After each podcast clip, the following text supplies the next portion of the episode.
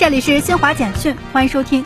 记者从中国气象局获悉，风云三号 E 星、风云四号 B 星及其地面应用系统六月一号转入业务试运行，开始为全球用户提供观测数据和应用服务。记者从长沙县政府部门获悉，六月一号六时三十分许，湖南省长沙市长沙县一家餐饮门店发生火灾，并引发燃爆事故。经初步了解，目前已造成一人死亡，十三人受伤。俄罗斯天然气工业股份公司五月三十一号宣布暂停向荷兰加斯特拉能源公司供应天然气。印度政府六月一号宣布，为保障国内食糖供应和价格稳定。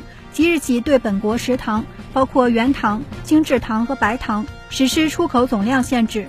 二零二一至二零二二榨季，即二零二一年十月至二零二二年九月，出口总量将限制在一千万吨以上。新华社记者为您报道。